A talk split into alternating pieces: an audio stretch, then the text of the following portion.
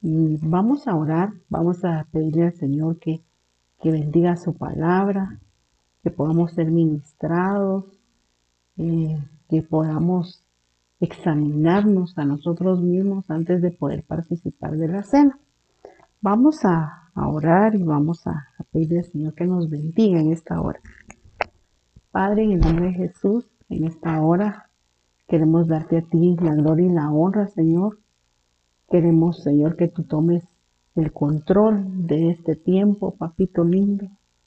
Señor, que tú tomes el control de los aires, de los ambientes, que tu Espíritu Santo nos enseñe, nos guíe hacia toda la verdad, Señor. Te pedimos esa unción quíntuple, Señor, que reposa sobre nuestra cabeza apostólica, Señor. Una unción apostólica, una unción profética, una unción evangelista, una unción pastoral y una unción magistral, Señor. Nos depositamos en tus manos, en el nombre poderoso de Jesús, Señor. Que seas tú, Señor, quien nos hable a nuestra vida. Gracias te doy, Señor. Amén y amén. Y pues qué bueno, hermano, poder comunicarnos y poder trasladarle la palabra en este momento. Fíjese que eh, en esta hora, pues, yo le puse al tema un lugar en su mesa. Para todos nosotros, Dios ha dispuesto un lugar en su mesa. Hoy todos vamos a, a tener la bendición de poder participar de la cena del Señor. Gracias al Señor que pues Dios no es envidioso. Dios no hace acepción de personas, sino que la invitación está hecha para todos los que hemos creído y hemos nacido de nuevo. Y así es de que ninguno puede decir, pues yo no voy a participar o a mí no me invitaron, ¿verdad? Porque esta invitación está hecha para todos nosotros. Amén. De hecho, la Biblia dice en Apocalipsis 3:20, He aquí yo estoy a la puerta y llamo. Si alguno oye mi voz y abre la puerta, yo entraré a él y cenaré con él y él conmigo.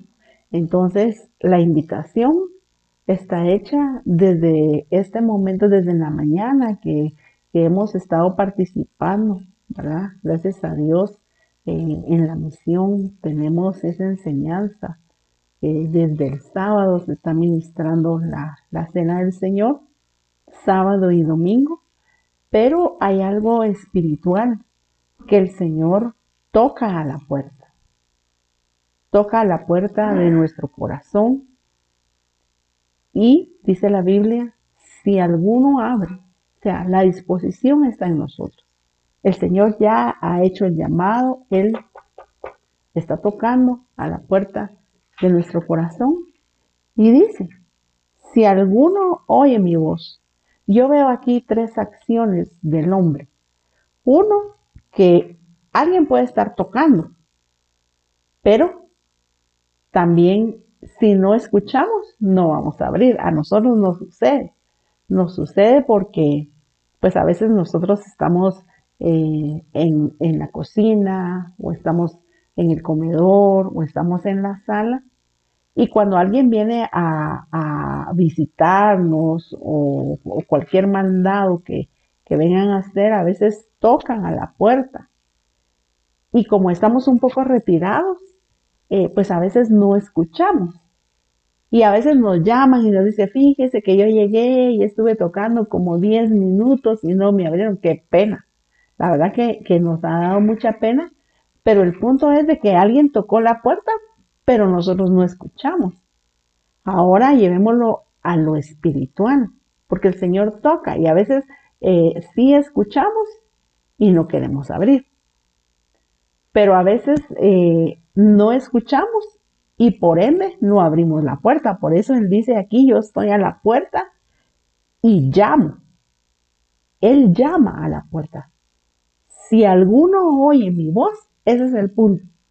Tenemos que oír la voz del Señor. Eso es lo principal. Recuérdese que cuando al Señor le preguntan cuál es el mandamiento más importante o el primer mandamiento, Él dice, oye, oh Israel, Jehová tu Dios, uno es, pero Él dice, oye, oh Israel. Entonces, también cuando Él llama a la puerta, Él dice, si alguno oye mi voz, imagínense, tenemos que escuchar la voz del Señor. Yo creo que hoy el Señor está haciendo un llamado para todos.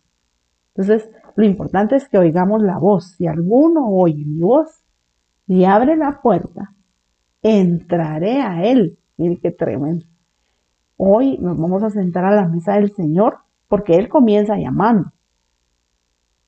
Luego, si escuchamos, abrimos, dice, Él va a entrar en nosotros. Y eso es lo que sucede. Nosotros creemos que la Santa Cena eh, tiene un trasfondo espiritual bien tremendo en nuestra vida y que la genética de Cristo entra en nuestra vida a través del pan, a través de la sangre y hace un efecto sorprendente en nuestra vida. Entonces Él dice, entraré a Él, o sea, Él va a entrar en nosotros, cenaré con Él. Y hoy tenemos una invitación a la mesa del Señor y Él conmigo. Es decir, Él llama a todos. Va a depender de nosotros y escuchamos la voz del Señor, si le vamos a abrir la puerta. Y porque si le abrimos, entonces dice, Él va a entrar en nosotros. Y Él va a cenar con nosotros.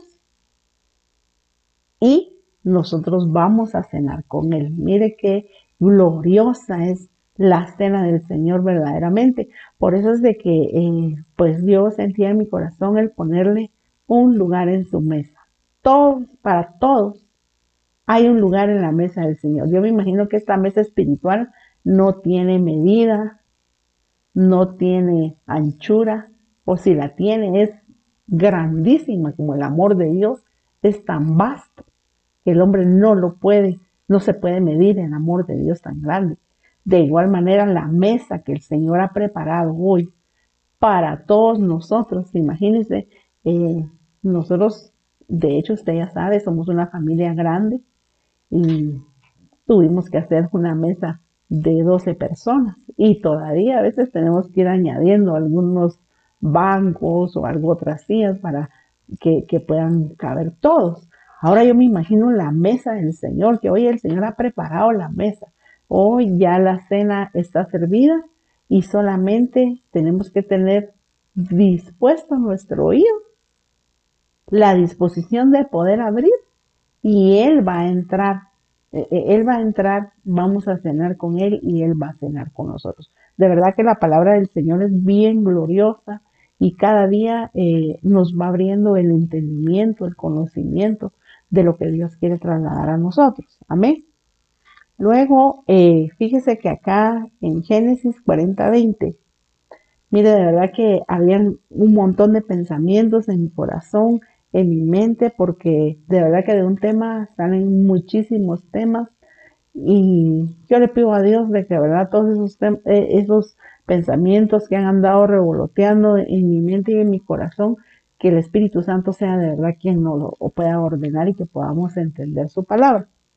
Eh, la versión Félix Torres Amat en Génesis 40:20 dice, en efecto, tres días después que se celebraba el cumpleaños del faraón, el cual haciendo un gran convite a sus cortesanos, se acordó en la mesa del copero mayor.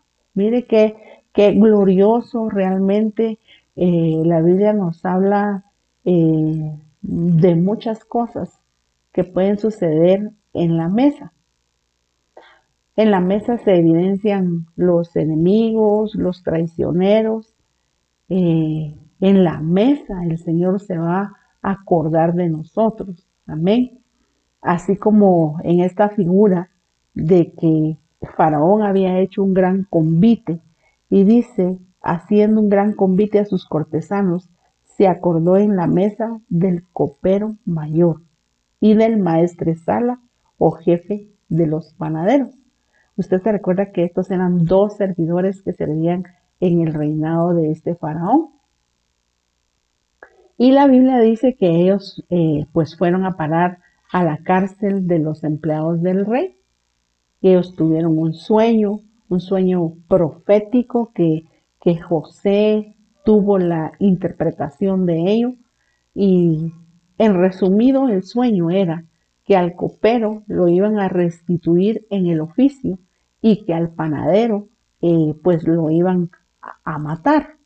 Y esta es una figura realmente de la Santa Cena, es una figura de lo que sucedió con nuestro Señor Jesucristo, porque el pan pues fue el cuerpo de nuestro Señor Jesucristo, fue molido, fue clavado en la cruz, fue aparentemente muerto, pero la sangre de Cristo eh, a nosotros nos ha dado vida, nos ha dado un perdón de pecados y, y, así es como que, pero lo que a mí me llama la atención es de que en la mesa, estando en la mesa, en el convite que el faraón, el faraón había hecho a sus cortesanos, ahí llegó el recuerdo del copero y del maestresala, el jefe de los panaderos.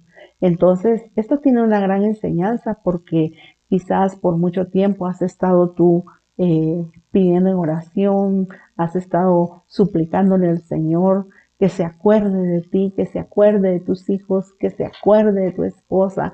Eh, y de verdad, eh, aquí puede suceder algo espiritual, porque ahí se acordó, así como eh, se me viene a la mente aquel pasaje en donde el rey, el rey Azuero no podía dormir y él pidió que le trajeran el libro de las memorias y ahí se encontró en aquella escritura que Mardoqueo lo había, eh, lo había eh, defendido, había, había descubierto el complot de aquel eh, eunuco que se quería levantar en contra de la vida del rey.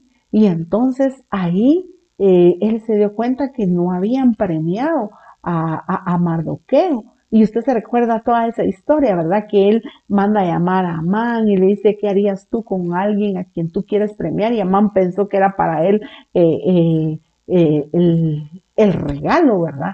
la recompensa que el rey quería dar y realmente la recompensa era para Mardoqueo. Pero el punto es de que quizás Mardoqueo había quedado en el olvido, así como había quedado en el olvido el copero y el panadero, pero en la mesa eh, el faraón se recordó de esos dos siervos que le habían servido con fidelidad y que habían ido a la cárcel por una u otra razón, pero en ese momento, estando en la mesa, él se recordó de ellos y ahí se cumplió el sueño que José había interpretado para estos, para estos dos personajes. Pero entonces, mire qué hermosa es la palabra del Señor, porque hoy se puede mover algo espiritual a través de la participación de la cena del Señor. Por eso es de que nadie debe quedar exento, nadie debe quedar sin participar, porque imagínense, quizás yo digo, porque el enemigo acusa, él es el, él es el acusador de los hijos del Señor, dice que él nos acusa de día y de noche. Entonces, alguien que se siente acusado y, y va a participar de la cena del Señor, pero como se siente acusado, eh, dice, no, yo sí de verdad no soy digno y le quiero decir algo, realmente ninguno de nosotros somos dignos, al menos yo no me siento digna eh, de poder participar de la cena porque fue un sacrificio tan grande, fue un sacrificio tan glorioso el que hizo el Señor que de verdad eh, yo creo que nadie, ninguno somos dignos, pero hay quienes el enemigo les toma su mente y su corazón y, no quieren participar. ¿Y qué tal que en esa participación el Señor se va a acordar?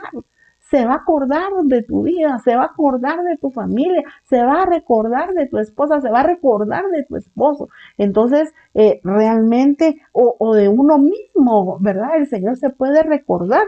Y dice, y al primero le restituyó su oficio para servir la copa. Entonces, cuando el Señor se recuerda de nosotros. Estando en la mesa, yo lo que veo que hay es una restitución. Porque al copero lo restituyeron y al otro le colgó en un patíbulo de manera que se acreditó, se acreditó ser verdadera la exposición del intérprete. Pero aquí eh, también estaba en juego la vida de José, porque entonces ahí se dieron cuenta realmente que la interpretación de José, aquí dice del intérprete, pero nosotros sabemos que era José, era verdadera. Es decir, estando en la mesa pueden salir a luz muchas cosas. Pero por supuesto, nosotros dice la Biblia que antes de participar de la cena del Señor, tenemos nosotros que examinarnos para no tomar indignamente la cena del Señor. Pero la mesa está dispuesta para todos. Dios tiene un lugar para ti en esta hora, en su mesa. Y de verdad, yo con todo, con todo esto que, la Biblia nos muestra y nos enseña, eh, pues por eso dice la palabra del Señor, que lo hagamos, que lo celebremos todas las veces que podamos, es decir, no porque yo la participé ayer, no voy a participar hoy. No, al contrario, ya sabiendo esto, que, puede suceder eh, algo espiritual en nuestra vida. Y que cuando la palabra se hace rema en nosotros, y tú en esta hora dices, yo creo que Dios se va a recordar de mí, se va a recordar de mi problema, se va a recordar de mi situación. Imagínate eh, puede el Señor hoy mandar a sacar a muchos de la cárcel, porque eh, el lugar en donde estaba el copero y el panadero era un lugar eh, que no muchitos quieren ir a la cárcel, pero también puede ser una cárcel espiritual, que hayas estado por mucho tiempo y quizás pensaste que te has quedado en el olvido, pero hoy el Señor puede traer una libertad para tu alma, una libertad para tu espíritu y por ende una libertad para tu cuerpo también. Amén. Entonces, sigamos adelante. Mire, la palabra del Señor es bien hermosa, de verdad. Em, la Biblia PS dice, Génesis 43, 16. Apenas vio José a ellos, a Benjamín, dijo al mayordomo de su casa, lleva a estos hombres a mi casa y de, y animales, en otras versiones dice de huella, pero va a depender de la versión que nosotros tengamos, y pon la mesa, porque estos hombres comerán conmigo a mediodía. Amén. O sea, aquí estamos viendo eh, una hora específica, pero hoy nosotros estamos en la cena del Señor y dice, fíjese que la Biblia nos enseña, siempre nos ha mostrado que José es figura de Cristo.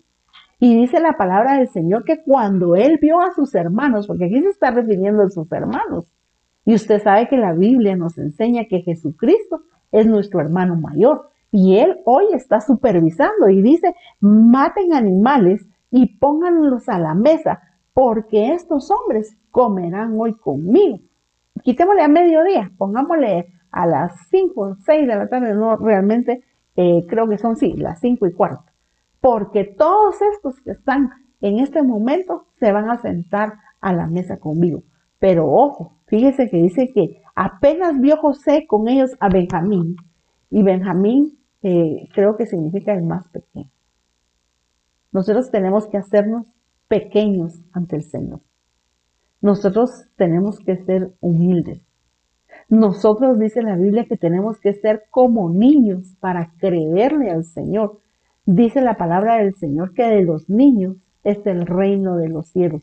De los tales es el reino de los cielos. Aquellos que se hacen como niños, pero niños para no nosotros estar en malicia, para nosotros no estar en pecado. Los niños le creen, los, los niños le mire, tienen una característica bien hermosa porque los niños creen. Si usted le dice a un niño, eh, mañana te voy a ir a comprar una bicicleta, mire, ese niño no duerme.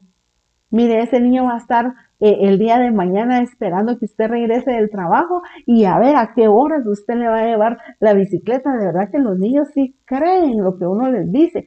Pues de esa manera nosotros tenemos que creerle a Dios las promesas que Él ha dado Pero algo que me impacta a mí es de que Él ha preparado una mesa especial para nosotros en esta hora.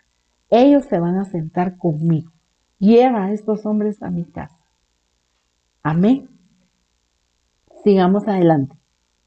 La versión Dios habla hoy en Génesis 43:33 dice, los hermanos de José se sentaron cuando José se lo indicó por orden de edad, del mayor al menor, y estaban muy sorprendidos y mirándose unos a otros. Es decir, José preparó una mesa para sus once hermanos.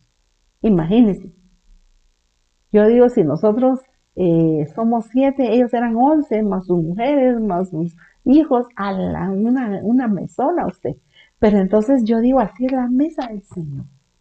Él la tiene preparada. Él no hace acepción de personas. Y dice, y, sabe que Él conoce nuestra edad, Él conoce nuestro nombre. Eh, y dice que eso los sorprendió y se miraban unos a otros, imagínense. Ellos eh, no, se no se les había revelado que José era su hermano. Amén, era el segundo de Faraón. Ellos así lo miraban. Ellos ni siquiera se les había revelado que José era su hermano. Y cuando él los empieza a sentar en orden de nacimiento, imagínense ustedes, ellos estaban sorprendidos y, yo creo que cualquiera nos sorprenderíamos, pero el Señor tiene un trato especial para tu vida, para mi vida. Él tiene un trato personal con cada uno de nosotros y realmente hoy nos vamos a sentar a la mesa del Señor y Él ya tiene un lugar específico para ti. Lo único que nosotros tenemos que hacer, como dijimos al principio, yo estoy a la puerta y llamo. Si alguno oye mi voz, yo entraré a Él Mire, no dice yo entraré a la casa, no, yo entraré a Él. Es que eso me impactaba a mí mi corazón, porque Él va a entrar en nosotros en esta hora. Y entonces dice, y José les dio de comer de lo que Él tenía en su propia mesa. Es decir, que hoy nosotros tenemos un manjar espiritual para nuestra vida. Él no dijo, miren, eh, lo especial eh, me lo ponen en mi mesa y con ellos voy a compartir de lo que sobre. No, hoy el Señor va a compartir de lo que Él tiene, de lo que Él come, porque sabe que dice que la comida del Señor, porque Él dice, mi comida y mi bebida es hacer la voluntad del que me envió, es hacer la voluntad del Padre. Entonces hoy vamos a participar de esa comida. Es que mire, realmente la Santa Cena tiene un trasfondo espiritual bien tremendo. Y lo que pasa es que a veces eh, solo participamos y decimos, bueno, otra vez eh, ya hubieron como cinco ministraciones y otra vez vamos a participar, pero es que esta es una comida espiritual que va más allá de lo que nosotros podemos llegar a entender. ¿Me entiende? Entonces dice, les dio de comer de lo que él tenía en su propia mesa. Y a mí eso de verdad me impactaba en mi corazón porque Él dice mi comida y mi bebida es hacer la voluntad del que me envió, es hacer la voluntad de mi Padre. Entonces, ¿qué comida es la que nos va a ministrar Él hoy? De esa voluntad, de esa obediencia que Él tuvo con el Padre. Quizá a muchos nos cuesta, nos cuesta obedecer al Señor. Ah, eh, muchos eh, nos ponemos a veces retrecheros, ¿verdad? Eh, muchos a veces no queremos hacer lo que Dios eh, nos está mandando, pero hoy eh, parte de la administración de la comida que hay en la mesa de José, José es figura de Cristo, es hacer la voluntad del Padre en nuestra vida. Y sigue diciendo, y a Benjamín le dio mucho más que a los otros, y José y sus hermanos bebieron y se alegraron juntos. Otra administración de la mesa del Señor es alegría. ¿A quién le dieron más? Al más pequeño, al más humilde. Recuérdese que la Biblia dice que al altivo el Señor lo ve de lejos, pero al humilde de espíritu el Señor lo recibe. El Señor no lo rechaza. Amén. Pero entonces sigamos adelante. Pidámosle al Señor que este tiempo no, nos pueda abundar en esta hora. Eh, la Biblia latinoamericana, en 1 Samuel 1.18, dice, despidiéndose ella, dijo, ojalá merezca yo tu favor. Estamos hablando de Ana. Fíjese que eh, eh, este, estos versículos siempre los hemos enfocado nosotros y, yo he predicado en, en muchas ocasiones acerca del estado de Ana, la situación que ella tenía. Ella era una mujer estéril, ella era una mujer que no podía eh, satisfacer su matriz porque dice la palabra del Señor que hay cuatro cosas que nunca se satisfacen y una de ellas es la matriz estéril. Entonces a ella, aunque el cana, porque dice que el cana le daba a ella una parte, una mejor parte que a Penina porque a Ana él la amaba, pero aún eso que él le daba no llegaba a satisfacer las expectativas que Ana tenía para su vida, porque ella era estéril. Pero dice que todo eso a ella le causó amargura, eh, le causa más menosprecio, porque una mujer que era estéril en aquellos tiempos de verdad la tenían así como que eh, en menor estima, ¿verdad? Entonces dice, despidiéndose ella dijo, ojalá merezca yo tu favor, porque el cana le dice, vete y que el Señor haga conforme a tu deseo. Estoy parafraseando. Y ella dice, ojalá yo merezca tu favor. Y volviéndose por donde había venido, se sentó a la mesa y comió. Esta versión me encantó porque en otras dice que regresó y comió, pero hoy estamos hablando acerca de un lugar en la mesa del Señor. Ana tenía un lugar en la mesa, pero algo que me llama la atención es que ella primero sacó su amargura. Y ahí se cumple donde dice, examinémonos, examinémonos nosotros mismos antes de participar de la cena del Señor. Pero dice que se sentó a la mesa y comió y ya no tenía la misma cara de antes. Imagínese usted a Ana. Eh, Ana quiere decir agraciada, pero la administración de la amargura que había en ella, eh, imagínese su rostro, e, el rostro de una persona amargada. Yo no sé eh, si usted ha visto a gente, personas que están amargadas y siempre están frunciendo el ceño, siempre están, platicábamos con mi esposo, eh, que a veces nosotros llamamos eh, a personas, eh, ¿verdad? Y cuando nos contestan, nos contestan así como que, aló, como que nos va a pegar, ¿verdad? Y uno así con pena, ay, que, buenos días, que el Señor te bendiga, ¿verdad? Y, y entonces nosotros decíamos, realmente, hasta en la manera, en el tono de voz que uno habla, muchas veces uno da a expresar lo que hay en su corazón. Y, y así es casi siempre que que, hablamos y amamos y, algo buenas tardes, así, ¿verdad? Ya cuando saben que es el pastor, que, ah, ¿qué tal? Buenas tardes. Y entonces, pero realmente, fíjese cómo estaba el estado de ella. Pero a mí lo que me impacta es de que ella primero sacó su amargura y luego se sentó a la mesa y comió. Hoy nos vamos a sentar a la mesa del Señor y la Biblia dice que debemos de examinarnos. Y si en nosotros hay rasgos de amargura o hay algo que está brotando ahí, nosotros, pero yo le, le estoy hablando de amargura porque así era el estado de ella. Pero bien pueden ser otras cosas, ¿verdad? Como tristeza, como menosprecio, como rechazo, eh, qué sé yo, que puede haber tanto estorbo en nuestra alma, en nuestro espíritu. Pero dice que ella se sentó a la mesa y comió y ya no tenía la misma cara de antes. Hoy el Señor puede hacer que nuestro rostro cambie, que nuestro semblante cambie.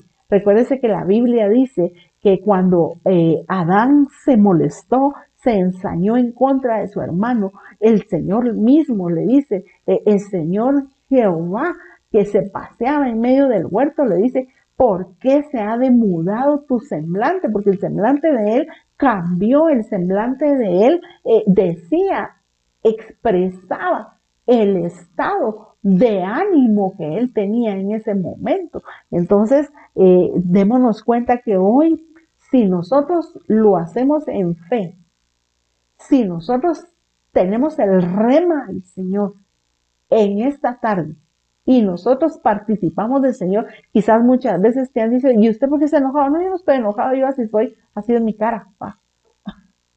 yo no sé si usted eh, ha, oído gente así, nosotros sí hemos eh, escuchado gente así, eh, que la gente le dice, mire usted por qué tiene el rostro así, mire usted por qué... Y entonces, pero dice que cuando ella se sentó a la mesa y comió, pero ojo con esto, primero sacó lo que a ella le estaba estorbando en su vida en ese momento, y era la amargura. Y luego cuando comió, dice que ella ya no tenía la misma cara de antes.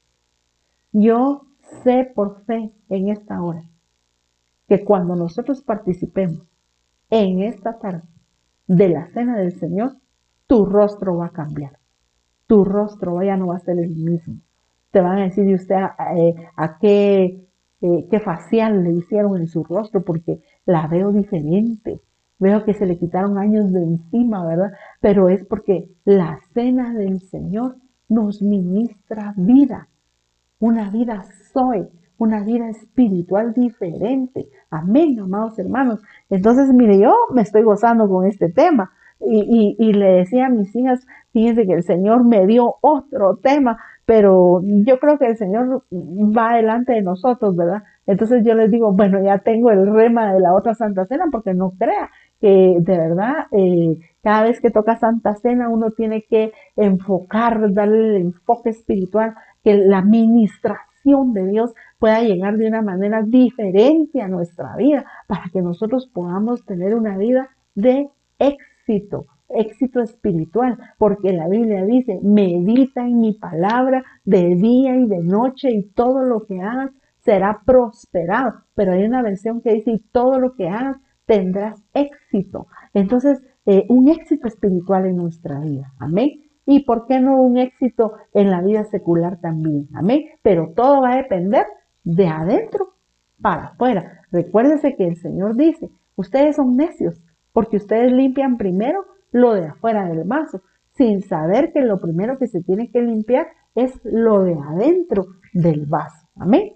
Pero sigamos adelante. Jueces 1.6. Mas y Besec huyó y le siguieron y le prendieron y le cortaron los pulgares de las manos y de los pies. Entonces dijo Adón y Besec, setenta reyes, cortados los pulgares de sus manos y de sus pies, recogían las migajas debajo de mi mesa. Como yo hice, así me ha pagado Dios y le llevaron a Jerusalén, donde murió. Porque este Adonibesec había él agarrado a 70 reyes. Mire qué tremendo. Usted sabe que el 7 es un número pleno. Y la Biblia dice que nosotros somos reyes y sacerdotes. Que eso nos eh, eh, dice que el Señor Jesucristo nos hizo un reino de reyes y sacerdotes para Dios su Padre. Pero entonces a mí me llama la atención porque dice que ellos le cortaron los pulgares de los pies y de las manos. Ahora llevémoslo a, lo espiritual. Gente que no tiene una cobertura apostólica, si lo vemos en la mano poderosa del Señor, que representan los cinco ministerios. Pero eso es en la cobertura. Pero ahora en los pies, fíjese que el dedo pulgar es el que guarda el equilibrio en nuestro caminar. Entonces hay gente eh, que, tiene cortado eh, espiritualmente hablando el dedo pulgar y por eso tambalea en sus decisiones, por eso tambalea en su forma de servirle al Señor. Por, eh, mire, el no tener un equilibrio en los pies me habla a mí, espiritualmente hablando, de gente inestable, de una persona de doble ánimo. Pero aún cuando nosotros nos acercamos a la mesa, nosotros podemos recibir una restauración en nuestro caminar. Nosotros podemos recibir una restauración en nuestra vida eh, aún en la administración ministerial de nosotros, ¿verdad? Eh, de tener la mano completa de nuestro Dios ministrándonos, porque la Biblia dice que Él mismo, en Efesios 4:11, Él mismo, ¿quién? Jesucristo, Él mismo constituyó a unos apóstoles, profetas, evangelistas, pastores y maestros para la edificación del cuerpo de Cristo. Entonces, aquí yo me doy cuenta que, que hay una mutilación en la mano, hay una mutilación en el pie y eso va a afectar nuestra vida, porque entonces, aunque vayamos a la mesa, dice que lo único que se van a recoger son migajas. Ahora yo digo, miren, ¿qué hacemos nosotros con migajas? Si para nosotros se nos ha establecido el, plan, el pan completo. Y el pan se llama Jesucristo, porque la Biblia dice que Él es el pan verdadero que descendió del cielo. Yo de verdad le digo, yo no quisiera solo migajas. Yo me quiero comer el pan completo, porque a eso fuimos llamados. Ahora me llama la atención y se venía a mi mente aquel, aquel, eh, aquel mendigo eh, llamado Lázaro. Se recuerda que Lázaro se sentaba siempre a la mesa del rico y la Biblia dice que él se saciaba de las migajas que caían de la mesa del rico, pero él era un hijo porque la Biblia aparece ya en el seno de Abraham que él era un hijo, pero nosotros somos hijos del Señor. Pero entonces, cuando nosotros nos exponemos a recoger solamente migajas, cuando no aceptamos esa administración quíntuple, amén. Porque mire, pues, eh, muchos quieren tener pastor, otros no quieren tener pastor, otros quieren ser ministrados por un ministerio apostólico. Pero aquí lo hermoso de este ministerio en el cual nosotros estamos en esta cobertura tan hermosa del apóstol Sergio Enríquez, nosotros todo el tiempo estamos siendo ministrados por la mano poderosa, la mano completa, eh, eh, los cinco ministerios que Dios ha dejado para la edificación del cuerpo de Cristo. Entonces, aquí me, llama la atención porque cuando uno no acepta eh, espiritualmente, y mire, no es que uno diga, ay, no, yo no quiero recibir la administración, pero cuando hay una administración, que puede ser evangelista, eh, uno no recibe a veces. ¿Sabe por qué? Porque uno mira el vaso. Y la verdad es de que nosotros no tendríamos que ver el vaso, sino que nosotros tendríamos que escudriñar el mensaje. Nosotros tendríamos que eh, ponerle atención a la administración de la palabra.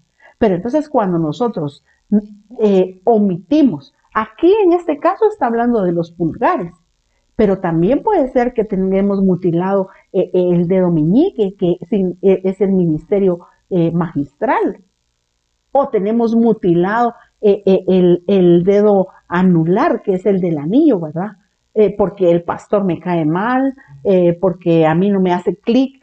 entonces, imagínense, o, o no nos gusta la administración evangelista, o no nos gusta una administración profética. Entonces, ahí nosotros corremos el riesgo de solamente estar recogiendo, estar, llegar a la mesa, sí, pero estar recogiendo solamente migajas debajo de la mesa. Ahora la Biblia dice que el pan de la liberación es para los hijos. Y tú y yo somos hijos por medio de Jesucristo. Amén. Por medio de la sangre de Jesucristo. Nosotros llegamos a ser hijos de Dios. Entonces, para nosotros no son las migajas. Amén. Aunque aún aquel pasaje de aquella mujer que dice, eh, cuando le dice el Señor que Él ha llegado a los hijos de Israel y no ha llegado a los, a, los gentiles, y, la mujer con una fe tremenda le dice, sí Señor, pero yo sé que aún los perrillos comen de las migajas que caen de la mesa de sus amos. Entonces yo digo, si unas migajas, la mujer puso la fe en las migajas y aún en esas migajas, por esa fe el Señor fue y sanó a su hija. Ahora yo digo nosotros que hoy podemos participar del pan completo porque el pan se llama Jesucristo. ¿Qué cosas no podrá hacer el Señor en nuestra vida, en tu familia, e, en tus hijos, en tu casa, hermano amado? De verdad que hoy tenemos una oportunidad bien hermosa de nosotros poder sentarnos a la mesa. Hay un lugar específico para ti, un lugar para tu familia en la mesa del Señor. Amén, amado hermano. No te sientas menospreciado. El Señor murió y entregó su vida por todos nosotros, por toda la humanidad, porque la Biblia dice, de tal manera amó Dios al mundo, que ha dado a su Hijo unigénito, para que todo aquel que en Él crea no se pierda, mas tenga una vida eterna. Entonces realmente eh, la mesa está servida. El Señor ya llamó, el Señor ya tocó, lo único que nosotros tenemos que hacer es aprender a escuchar la voz de nuestro Dios. Amén. Y si le abrimos, Él va a entrar en nosotros y cenará con nosotros y nosotros vamos a cenar con Él. Mire qué preciosa es la palabra del Señor. De verdad que yo estoy bien bendecida. Como dice el pastor, los primeros bendecidos somos nosotros que, que estudiamos la palabra, eh, el Señor nos habla, nos abre el entendimiento y, y asienta su palabra en nuestro corazón. Y yo le pido a Dios en esta hora que el Espíritu Santo esté asentando cada palabra, esté escribiendo en su corazón, porque la Biblia dice que nosotros ahora somos cartas abiertas, no escritas con tinta, sino escritas con el punzón del escribiente del Espíritu Santo, porque el Espíritu Santo es un maestro Amén. Él nos enseña, Él nos conduce y Él dice que está escribiendo eh, en la tabla de nuestro corazón su palabra. Amén. Porque ese es el pacto que el Señor tiene ahora con nosotros. Escribiré mis leyes en su mente y las pondré en su corazón. Escribiré mis leyes en su corazón y las pondré en su mente, dice el Señor. Entonces, de verdad que el Señor es glorioso, hermanos. De verdad, el Señor es maravilloso. Hoy veníamos eh, escuchando con mi esposo eh, eh, el tema que estaba dando nuestro apóstol y él decía, de verdad que el Señor es sorprendente, el Señor dan ganas de decir uy, uy, uy con el Señor, ¿verdad? Pero y nosotros nos gozamos porque de verdad, qué hermoso es estar enamorado del Señor, hermano. Qué hermoso es amar la palabra del Señor. Amén. primera de Samuel 16, 11 dice, entonces dijo Samuel a Isaí, ¿Son todos esos tus hijos? Y él respondió, queda aún el menor, el que apacienta las ovejas. Y dijo Samuel a Isaí, envía por él, porque no nos vamos a sentar a la mesa hasta que él venga aquí. Tú tienes un llamado de parte del Señor. Quizás muchos se han olvidado de ti. No te han tomado en cuenta, no te llaman, eh, nunca te saludan, eh, no se recuerdan de ti, eres el olvidado, pero no importa. El Señor tiene un lugar en su mesa para ti en esta hora. Y Él te está esperando. Así como el Señor envió al profeta, al profeta Samuel a la casa de Isaí.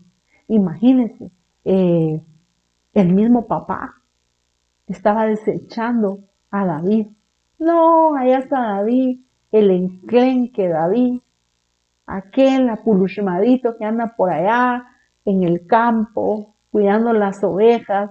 Él, la mera verdad, es el más pequeño y él no es de mucha importancia aquí en la familia. Aquí estamos eh, los principales, eh, aquí estamos los que somos importantes, los que yo creo que pueden tener un llamado de parte de Dios. Y David por allá solito, mira, el Señor te llama, el Señor te dice, no nos vamos a sentar a la mesa hasta que venga David. Amén. Dice, no nos vamos a sentar a la mesa hasta que tú dispongas tu corazón en esta tarde. El Señor no se ha olvidado. Mire, pero ¿en dónde? Eh, eh, ¿En dónde se peleó la bendición de David? En la mesa. Y hoy nos vamos a sentar a la mesa. Y como te decía al principio, eh, el faraón se acordó, se recordó, el faraón se recordó del copero y del maestresala, jefe de los panaderos. Él se recordó de ellos y de esa misma manera acá eh, Isaí, pero mire, cuando Dios habla dos veces la misma cosa es porque Dios está en el asunto. Esto es profético porque Isaí, eh, Samuel era un profeta de Dios. Era aquel niño que se recuerda que Ana sacó su amargura y se sentó a la mesa y su rostro era diferente. Ese era el niño por el cual ella estaba angustiada y la Biblia dice que Dios se acordó de ella y concibió y dio a luz un niño y ese niño se llamaba Samuel. Mire por dónde va Samuel. Entonces, como que era algo profético porque eh, eh, Samuel ni existía pues, pero Dios se acordó de ella. Cuando ella comió y cambió su rostro, el cana se llevó a ella. Y dice que Dios se acordó de, Ana, de, de Ana, perdón. Y de igual manera acá, entonces Samuel ya sabía y dice, envía por él, porque es que no nos vamos a sentar a la mesa hasta que él venga aquí.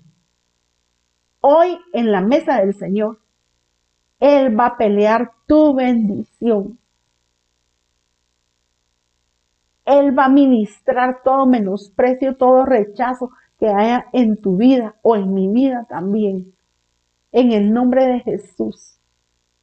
Aquí va a suceder algo espiritual en esta tarde, en tu vida. Te va a cambiar el rostro. Se van a acordar de ti. Te van a sacar de la cárcel y no de, ese corito, ¿verdad? La cárcel de tus besos. Son bromas, hermano, es para que no se me esté durmiendo ahí en el sillón de su sala. Amén. Y Él te va a sacar. Él te ha llamado a libertad. Amén. Sigamos adelante. Job 31, 31. Mire lo que dice aquí. Decían las en la Biblia lenguaje actual. Ah, no, o creo que es la Biblia latinoamericana.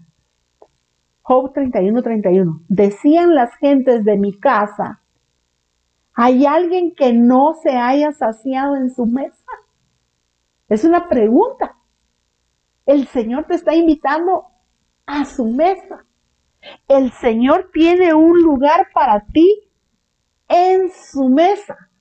Pero ahora acá, fíjese que dice la palabra del Señor, hay alguien que no haya sido saciado en su mesa. ¿En qué mesa? En la mesa de Job. Pero, pero la palabra tiene diferentes planos. Entonces, ¿qué sucede en la mesa? Vas a ser saciado.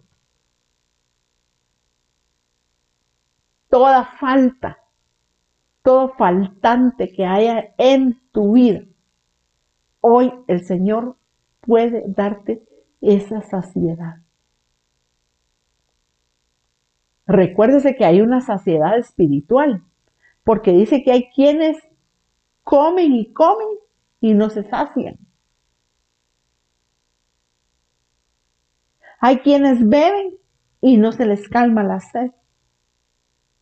Pero hoy nos estamos acercando a la mesa del Señor. Y lo más hermoso es que Él tiene un lugar para ti.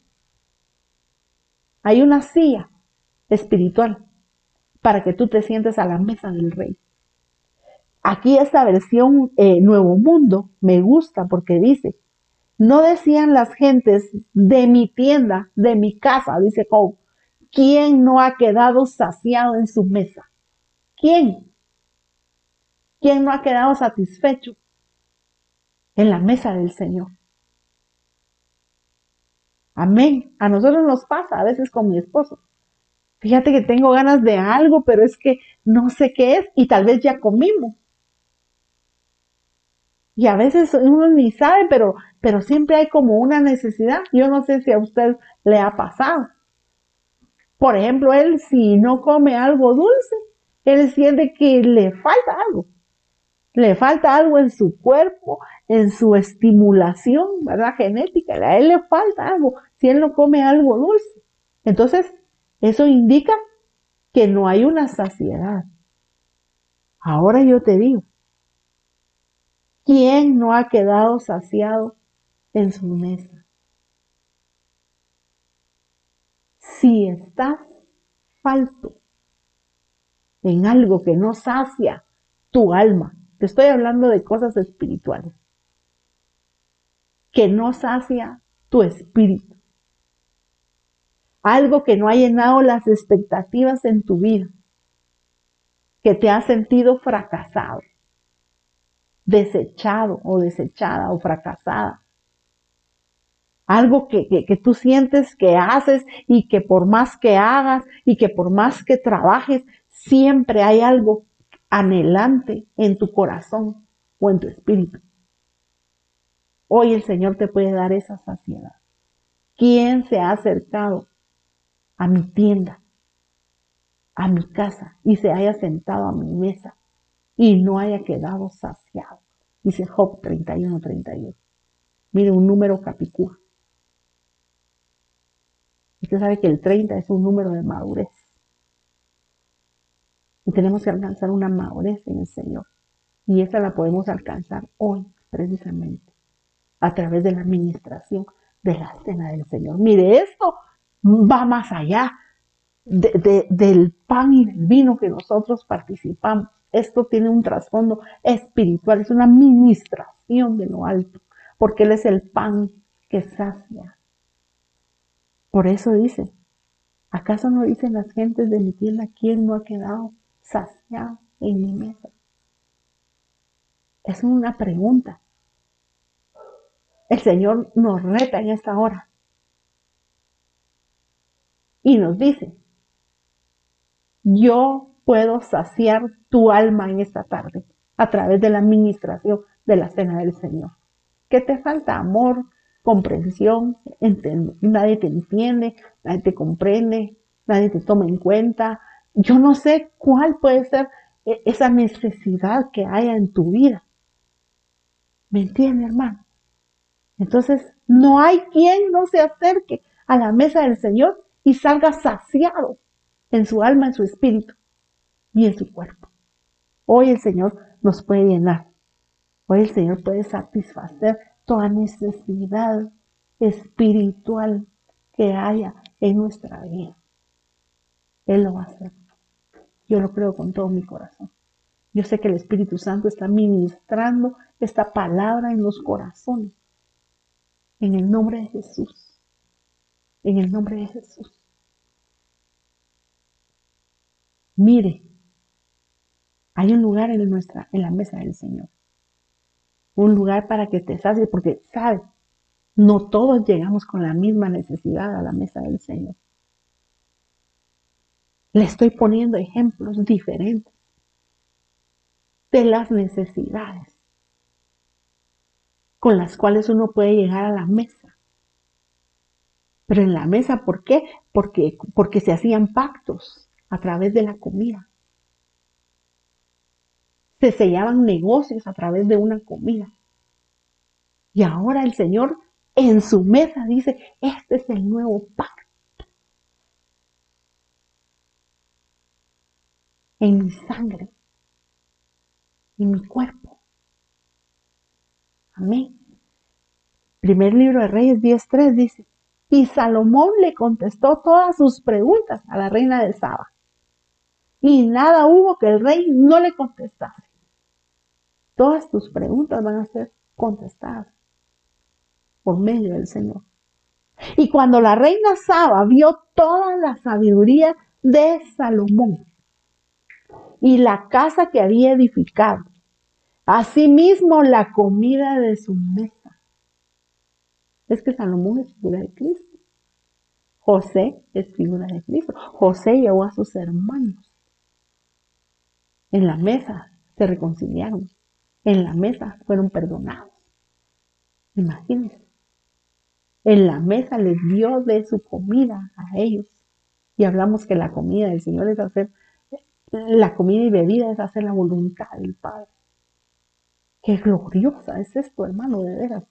Ahora dice, asimismo, la comida de su mesa, las habitaciones, el estado, los vestidos, los que los servían, los maestros, los holocaustos que ofrecía en la casa y quedó asombrada. Ese corito es hermoso, ¿verdad? Aquel que dice, asombrado estoy de ti, cuánto me amas. Pues así el Señor nos asombra. Imagínense el asombro de ella fue ver la mesa que había y hoy está preparada la mesa. El Señor quiere asombrarte con la administración que viene de parte de Dios, pero hay mucha sabiduría en él. Amén. Es decir, que ella se fue satisfecha, como en la mesa de Job. Amén. Dice que en la mesa de Job, un día vamos a estudiar la mesa de Job. Dice que él, de su comida, le compartía al necesitado. Pero ese es otro tema. De veras, ahorita estamos hablando un lugar en la mesa del Señor. Traducción, eh, eh, traducción lenguaje actual. Job 29.6. Mire lo que dice Job. Por eso eh, eh, mire, por eso desde que le digo que de un tema están muchos temas, porque aquí podríamos estudiar la mesa de Job.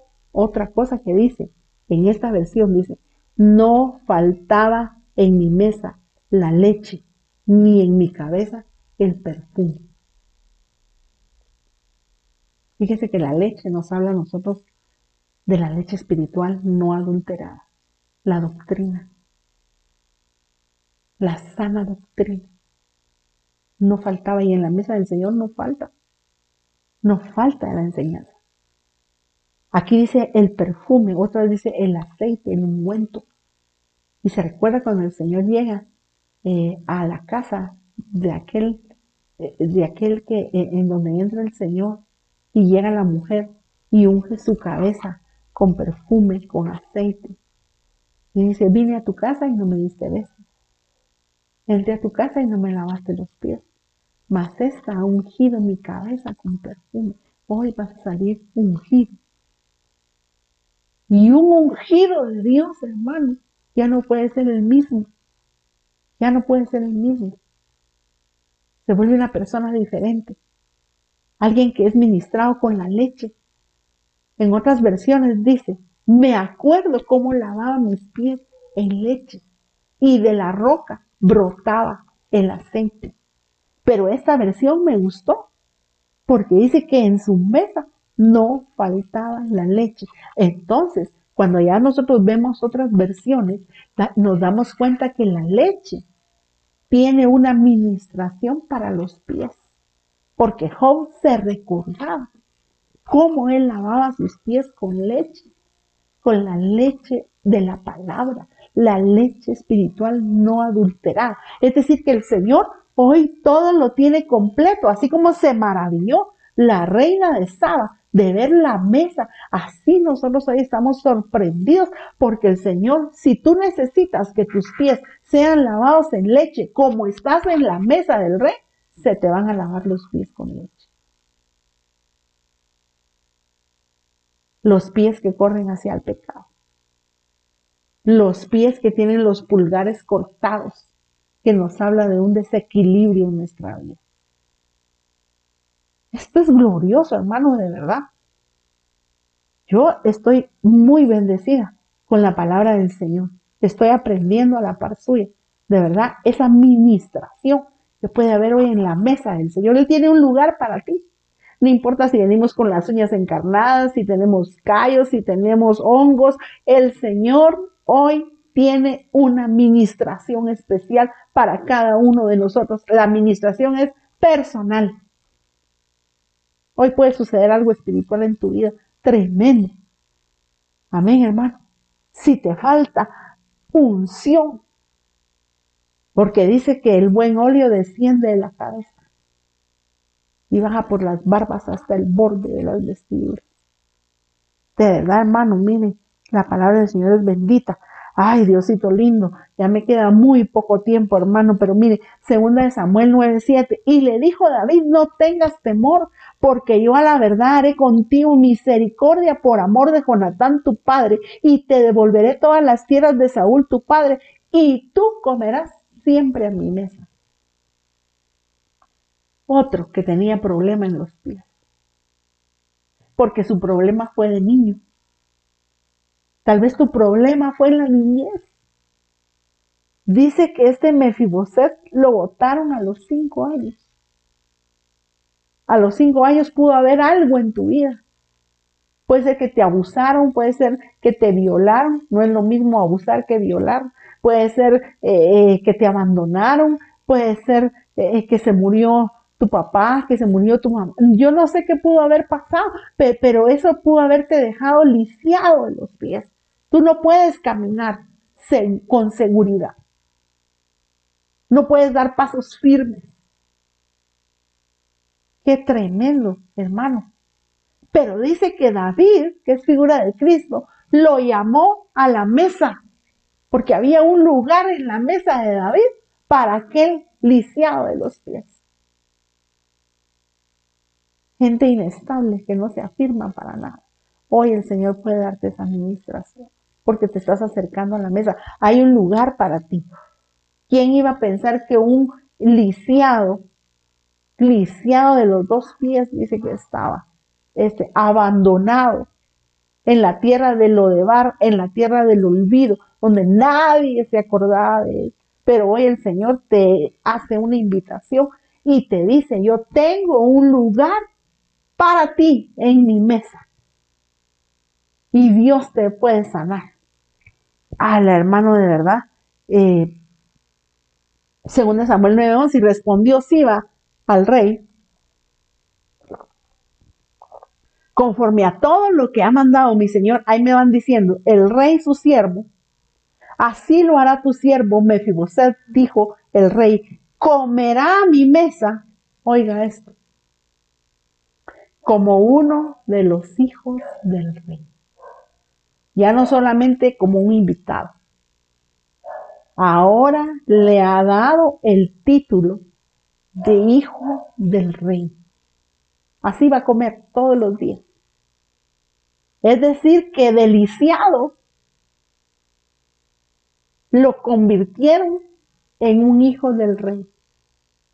Mire qué tremendo es esto. Vuelvo a la carga. Él nos hizo reyes y sacerdotes para Dios su Padre. O sea, a, David, que es figura de Cristo, no le importa la condición que nosotros lleguemos. Él lo que quiere es restaurarnos. Yo estoy a la puerta y llamo. Si tú me abres, yo cenaré contigo y tú vas a cenar conmigo. Amén. Y ya eh, apunte ahí para los que están apuntando, segunda de Samuel 19, 28. Eh, primer libro de Reyes 2, 7. ¡Hala! Es que esto es tremendo. Pero bueno, el tiempo aquí es bien tremendo, hermano, que Dios nos ayude. Eh, primera de Samuel 1, 1, ah, 1, 1, 1 creo. Ay Dios. Y segundo de Reyes 25, 29. Primera de Samuel 18, 11. Primera Samuel 21.4. Palabra de Dios para todos. Nehemías 2.1. Con esto vamos a administrar. Amén. Espero que el Señor haya colocado la palabra en su corazón, que el Señor le haya hablado, que el Señor pueda ministrar nuestra vida a través de la cena del Señor. Palabra de Dios para todos, Nehemías 2.1. En el mes de Nisan, en el año 20, oiga, ¿en qué año estamos? En el año 20, 2020. Que el Señor aclare tu visión y te muestre la necesidad específica que hay en tu corazón para que Dios pueda restaurarnos en esta tarde.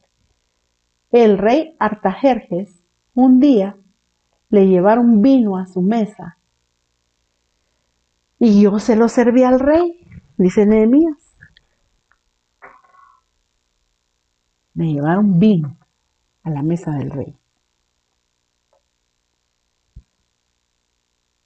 Y yo se lo serví al rey. Nunca antes había estado triste cuando estaba con el rey, pero ese día lo estaba. Estaba en la mesa del rey. Le estaba sirviendo al rey. Y estaba triste en él. Aún la tristeza del Señor en este momento la va a ministrar en tu corazón. Así que el rey me preguntó, ¿por qué estás triste? Porque Él se va a dar cuenta de nuestra condición, como nosotros lleguemos. A Él sí le importa. Él sí se da cuenta, tal vez eh, eh, en la casa estás ahí y nadie se da cuenta que tú lo que tienes es una tristeza por dentro en tu corazón, algo que te está doliendo, algo que te ha ministrado por mucho tiempo y nadie se da cuenta, pero cuando te acercas a la mesa del rey, él te pregunta, ¿por qué estás triste? No creo que estés enfermo. Mire qué discernimiento. No era enfermedad la que tenía, era una tristeza. Es decir, que muchas veces hay enfermedades que son un resultado de la tristeza. Ojo con esto, ojo con esto. Tal vez has estado yendo con el médico, has estado yendo con el curandero, has estado yendo con todo mundo. Te has visitado todos los médicos de Fraijales y no saben qué es lo que tienes. Tú no estás enfermo, le dice el rey. Tú lo que tienes es tristeza en tu rostro. Qué gloriosa es la palabra del Señor. Debe ser una tristeza del corazón. Y dice Nehemías, sentí mucho miedo. Porque cuando le descubren a uno el estado, eso te puede causar miedo. Pero te digo una cosa, el Señor no nos va a descubrir para avergonzarnos. El Señor va a descubrir nuestro estado para sanarnos. Amén, hermano, yo lo creo con todo mi corazón. Así de que en este momento vamos a orar. Vamos a pedirle al Señor que nos bendiga a través de esta ministración de la cena del Señor. Y vamos a orar y vamos a santificar este pan porque el Señor tiene un lugar en su mesa para ti. Tiene un lugar para los tuyos. El Señor te puede sanar en esta hora de muchas cosas. De la amargura, como lo hizo con Ana, de lo lisiado que estaba Mefiboset, que se convirtió en un hijo del rey, de Ana, que estaba con una amargura, pero cuando se acercó a la mesa, dice, comió y su rostro era diferente a como había estado tiempos atrás. Él puede quitar la inestabilidad de tus manos y de tus pies, así como Adón y Besek, para que ya no comas solo migajas,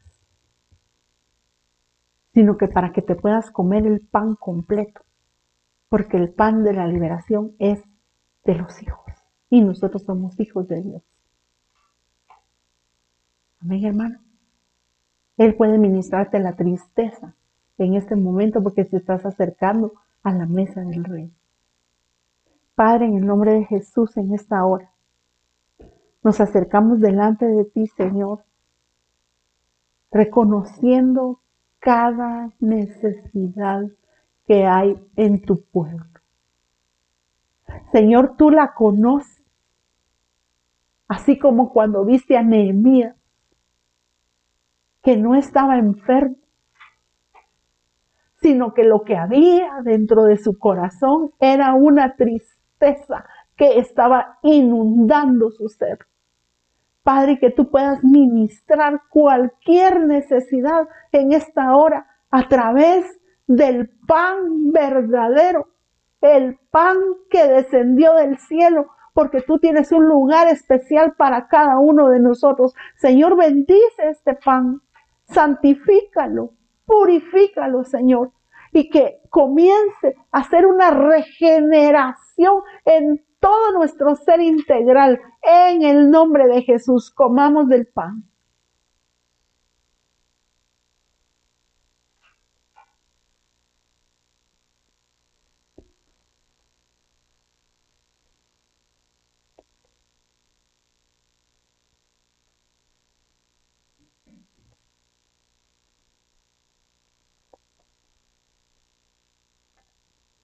Padre, y también de la misma manera como restituiste al copero, como lo sacaste de la cárcel, Señor. De esa manera también que puedas sacar de la cárcel a muchos en esta hora. A través de este nuevo pacto, tu sangre, Señor. Esa sangre que da vida, el ADN de Cristo y que la genética de Cristo comience a hacer esa obra regeneradora en cada uno de nosotros, Señor. Por favor, te lo pedimos en el nombre de Jesús. Santifícala, Padre. Bebamos, hermano. Oh, sí, Señor. Gracias, papito lindo. Yo sé que tú estás haciendo algo. Yo sé que tú estás ministrando cada hogar, cada vida, cada corazón, cada necesidad de todos aquellos que nos acercamos a tu mesa, Señor. Por favor, Señor, te lo estamos suplicando en esta hora. Que haya una ministración del Espíritu Santo en cada vida, en cada hermano, que está en este momento, Señor, participando de este momento glorioso, Señor. Sabemos que no es solamente un pedazo de pan y un poco de vino, sino que es algo que va más allá, que es algo espiritual, Señor, que está ministrando todo nuestro ser integral, es decir, espíritu, alma y cuerpo está siendo ministrado, está siendo liberado, Señor, está siendo sanado, está siendo restaurado, está siendo regenerado, Señor, en el nombre poderoso de Jesús. Sabemos que tú vas más allá de lo que nosotros podemos entender, Padre amado, en el nombre de Jesús, en el nombre de Jesús.